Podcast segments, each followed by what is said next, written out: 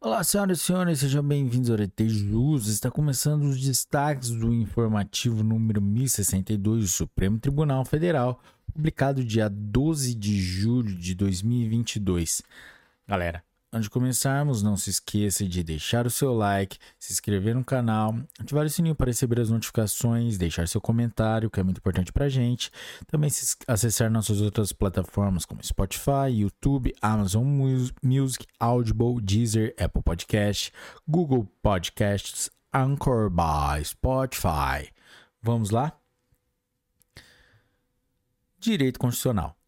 Repartição de competências. Direito Civil. Contratos prestação de serviços educacionais, Covid-19 e instituições de ensino, inadimplência, recusa de matrícula e competência legislativa.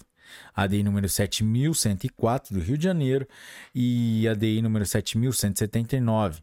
Relator ministro Edson Fachin, julgamento virtual finalizado em 5 de agosto de 2022.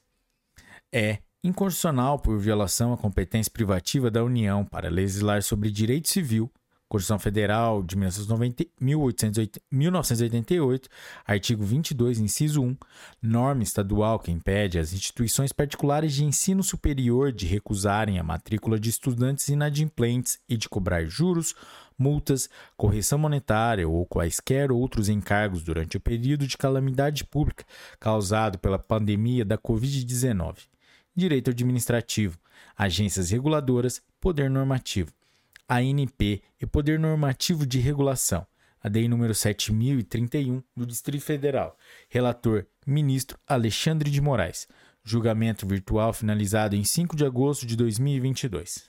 É condicional a instituição do Programa de Monitoramento da Qualidade de Combustíveis, PMQC, por normativo da Agência Nacional do Petróleo, ANP, na medida em que o ato regulatório apresenta correspondência direta com as diretrizes e os próprios e os propósitos conferidos por sua lei instituidora.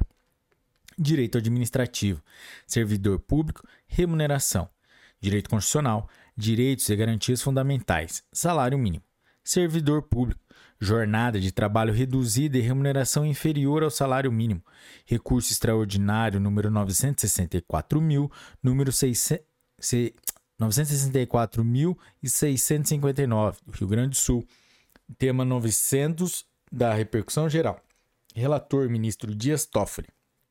Finalizado em 5 de agosto de 2022. Tese fixada. É defeso o pagamento de remuneração em valor inferior ao salário mínimo ao servidor público, ainda que elabore em jornada reduzida de trabalho.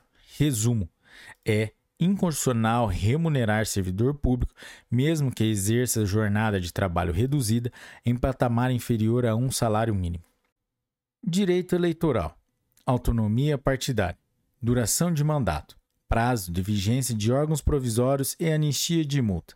ADI número 6.230 do Distrito Federal. Relator ministro Ricardo Lewandowski. Julgamento virtual finalizado em 5 de agosto de 2022.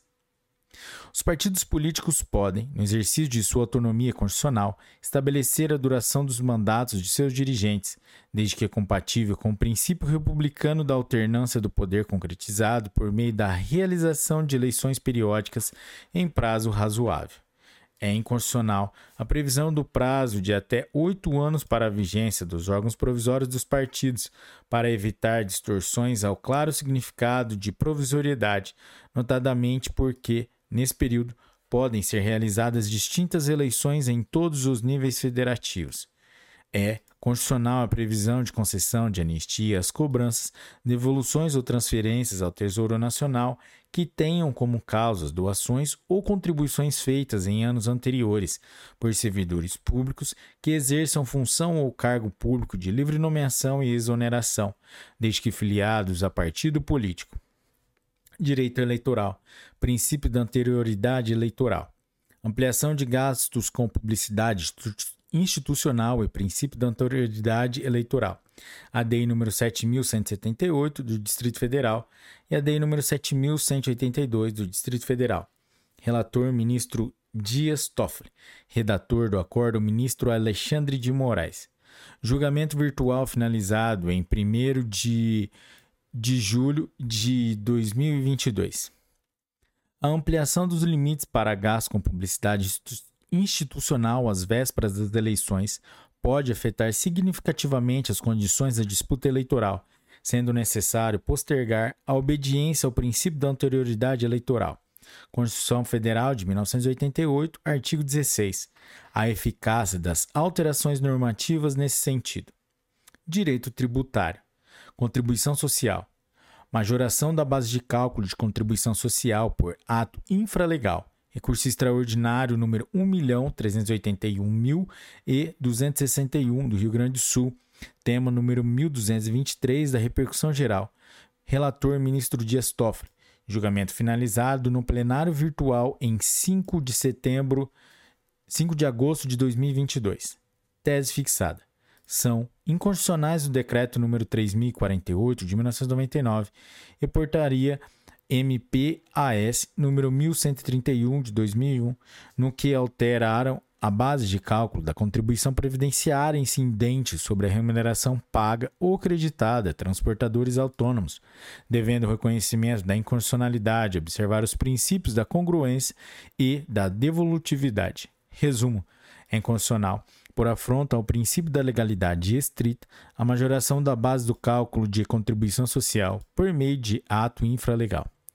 Direito tributário.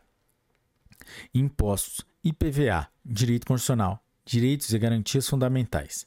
IPVA, Isenção Fiscal e Tratamento Não Isonômico. ADI número 5268 de Minas Gerais. Relator ministro Dias Toffoli. Julgamento virtual finalizado em 5 de agosto de 2022 é inconstitucional condicionar o benefício de isenção fiscal do IPVA quanto à propriedade de veículos utilizados para o serviço de transporte escolar com a filiação de seus motoristas profissionais autônomos a sindicato ou cooperativa. Direito tributário. Direito tributário, taxas, direito ambiental, recursos hídricos e minerais, direito constitucional, repartição de competências.